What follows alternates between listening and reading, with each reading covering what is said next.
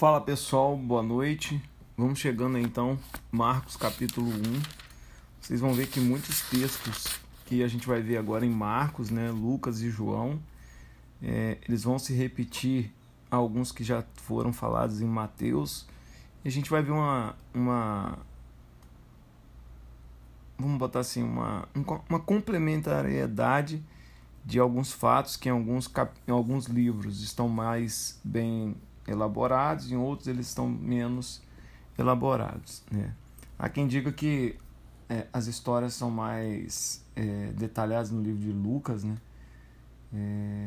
É, dos quatro evangelhos, é, ao que tudo indica, ele era o, o, mais detalhista, o que escrevia melhor, tá bom? Então vamos a, ao livro de Marcos, ele começa contando a história de João Batista, né? Falando que João Batista é o precursor de Jesus, né? Que veio para preparar o caminho. É... E ele vai falando que João Batista era um homem que vivia no deserto, né? fala das vestes de João Batista a partir do versículo 6. Mas o mais importante ele fala no versículo 7, né? que João Batista ele dava testemunho de Jesus. Né?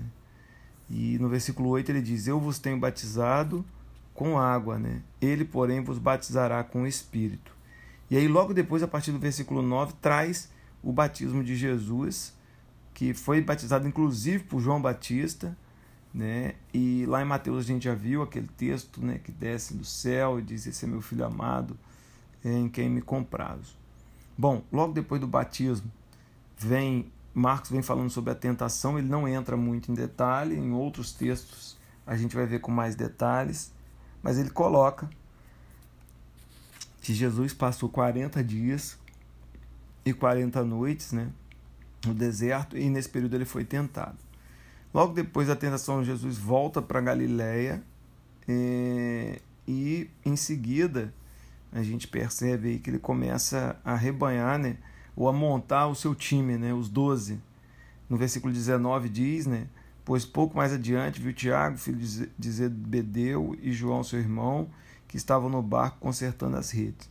E logo o chamou, né, é, deixando ele seu pai Zebedeu com os empregados seguiram Jesus. E aí Jesus começa o seu ministério, digamos assim, de uma maneira mais, mais é, firme, né?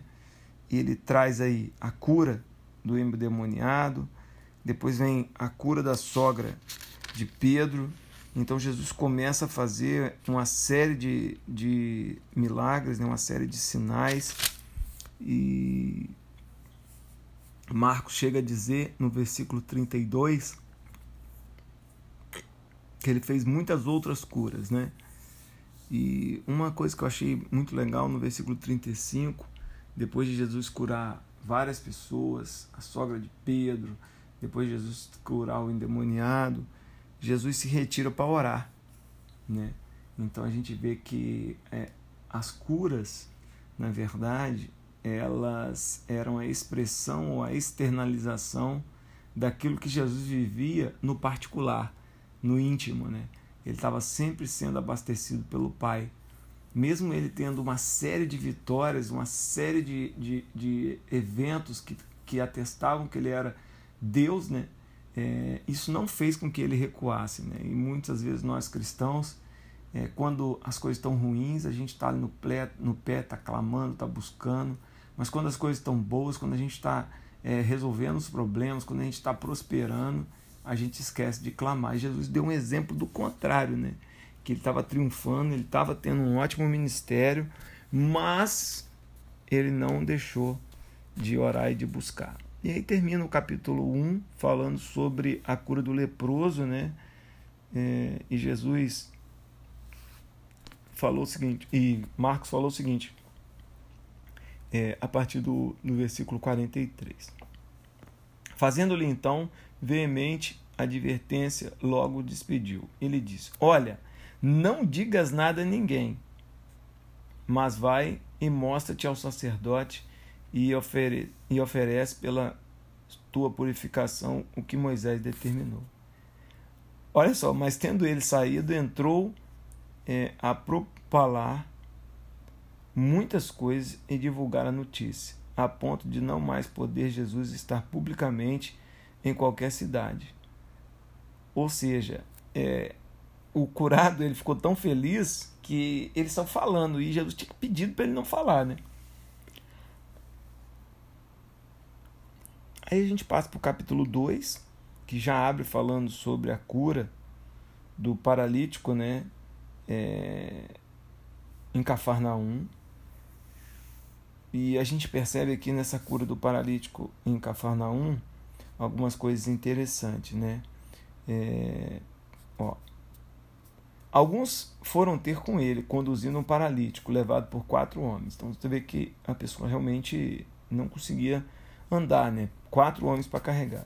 E não podendo aproximar dele por causa da multidão, descobriram o airado, o telhado, né?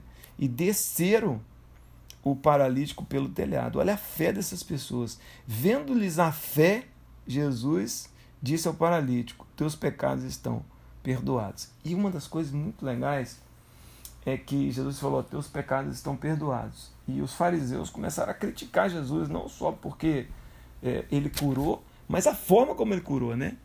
É, as palavras que ele usou para curar. E aí Jesus dá uma lição no, nos fariseus, né?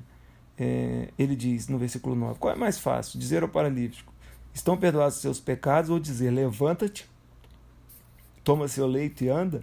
Ora, para que saibais que o Filho do Homem tem sobre a terra autoridade para perdoar pecados, disse ao paralítico: Eu te mando, levanta, toma o teu leito e vai para a tua casa.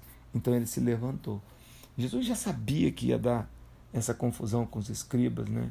e com os fariseus, mas ele queria, na verdade, era mostrar para eles que ele tinha o poder para curar os pecados e tinha o poder para curar a dor física também. Bom, aí o Marcos continua relatando os atos de Jesus. Tem um outro ato muito interessante que também envolve os escribas e fariseus, é que Jesus come com pecadores. Né? E naquele momento que Jesus estava comendo com os pecadores, é, é, os escribas e fariseus estavam, vamos colocar assim, participando de um jejum. Né? E aí Jesus, na verdade, ele não jejuou, jejuou, os seus discípulos não jejuaram, e pior, ele comeu com os gentios, com as pessoas que os fariseus tinham como uma segunda classe. E Jesus foi criticado por isso. E Jesus disse para eles: Olha, é, tendo Jesus ouvido isto, respondeu: Os sãos não precisam de médico, mas sim os doentes. Não vim chamar os justos, mas vim e sim pecadores. Então Jesus está falando: olha, vocês tinham que estar aqui comigo, é, com os pecadores, para que a gente possa salvá-los, né? para que a gente possa levar para eles a mensagem é, de vitória, a mensagem de reconciliação. E aí os escribas e fariseus reclamam com Jesus porque os discípulos não estão jejuando e Jesus falou: Olha, eu sou o noivo. enquanto eu estiver aqui, eu quero que vocês se alegrem comigo. Vocês não precisam fazer jejum, porque eu estou aqui, mas vai ter um tempo que eu não vou estar mais aqui. Né? E aí Jesus deixa claro que ele é o Deus que cura, que é, é o Deus que perdoa pecados, né? como aconteceu lá com o paralítico.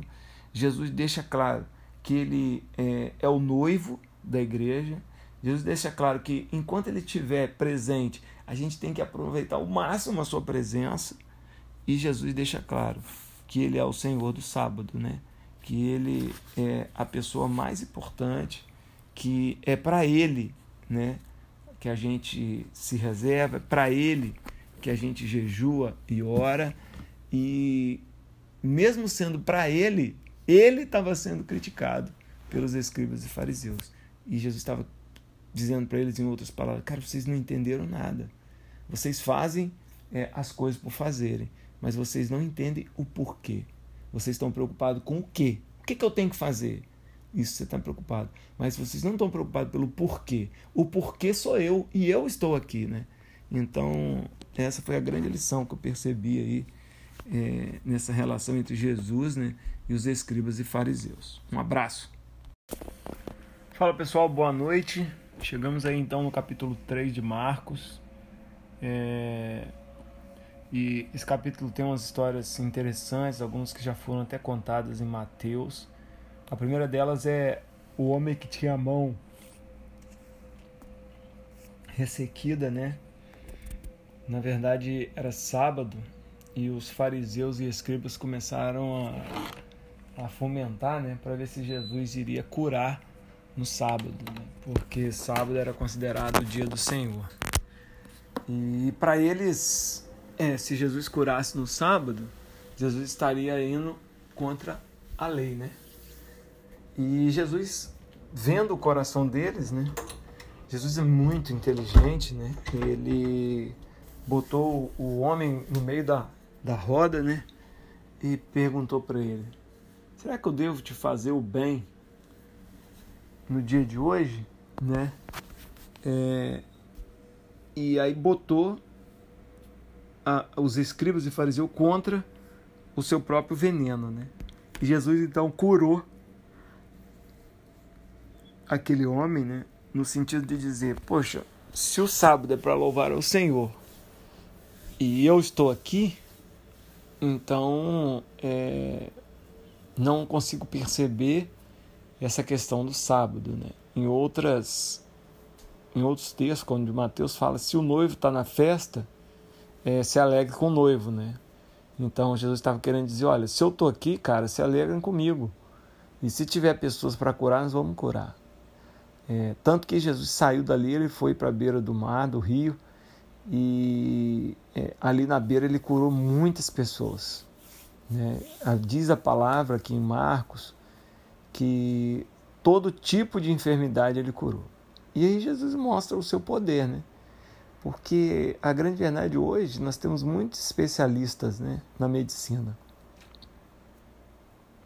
Mas, é, ao que tudo indica o texto, Jesus curava qualquer tipo de enfermidade. Então, se, ele, se você for no ortopedista com dor de ouvido, provavelmente ele não vai te atender, né? E Jesus, naquela época, ele curou tudo. É pé, ouvido, é olho, é mão. Então, é, mostrando o seu poder e a sua capacidade de, de mudar a vida do ser humano, né? Bom, aí a gente tem um fato interessante que é a escolha dos, dos 12, né? E aí tem a listagem aqui a partir de Marcos, no versículo 17. É... Depois tem a blasfêmia dos escribas, né? É... Quando eles começam a cobrar ainda mais, né? Coisas é, de Jesus e dos, dos discípulos, né? E a palavra diz assim, ó, 28. Em verdade vos digo que tudo será perdoado aos filhos de Deus, os pecados e as blasfêmias que proferiram. Mas aquele que blasfemar contra o, contra o Espírito Santo não tem perdão para sempre. Né? Isto porque dizem, está possesso de um espírito imundo. Os escribas e fariseus falaram que Jesus estava possesso de um espírito imundo, né? E Jesus chega a dizer, poxa, Pode o Satanás expulsar Satanás? Se eu estou possesso de um espírito imundo, como é que eu estou expulsando é, muitos demônios, né? Porque quando ele saiu lá daquele episódio da mão ressequida, é, ele expulsou vários demônios e curou muitas pessoas. Então ele fez essa indagação para os escribas, né? Vem cá, como é que pode Satanás é, expulsar Satanás, né? Então a gente vê o quanto Jesus sofreu, né? Com os escribas e fariseus. E aí vem o versículo, vem o capítulo 4, que é a palavra do semeador. A parábola do semeador fala de, da semente que cai em diversos tipos de rocha, de solo. Né? Existem sementes que caem no meio dos espinhos, existem sementes que caem no chão duro, que não entra no coração da pessoa, a pessoa é resistente a semente, a palavra, tem aquelas que nascem no meio dos espinhos, os espinhos afogam, né, matam as suas propriedades. não deixa ah, a flor seguir seu caminho normal, né, a plantação, e tem a que caiu em solo bom, né, que é aquela que ouviu, que é aquela que se preparou, é aquela que, que adorou o Senhor. E logo depois ele fala da, da parábola da candeia, que a gente não acende a candeia para esconder, a gente acende a candeia para ela dar luz. E quando Jesus vem à terra, ele é uma candeia acesa que por onde ele passa ele deixa a luz e que a gente precisa aprender com ele a, a, dominar essa luz que transforma a vida das pessoas. Depois vem a parábola das sementes, né, falando é, que a semente é pequena, a semente é um ser pequeno, mas ela dá uma árvore grande, né? E fala inclusive do grão de mostarda, que é a menor das sementes, querendo dizer para nós que é, o que importa não é o tamanho da semente, o que importa é o que está dentro da semente quem é o autor dessa semente, né? E esse exemplo do grão de mostarda é muito bom, tá? Bom, aí por fim, no versículo, no capítulo 4, tem Jesus é, acalmando a tempestade, né? E 38 diz: Jesus estava de pé na polpa dormindo sob o travesseiro. E eles despertaram, despertaram e disseram: Mestre, não se importa que pereçamos? E ele, despertando, respondeu o vento e disse ao mar: Acalme-te. O vento se aquietou e fez grande bonança.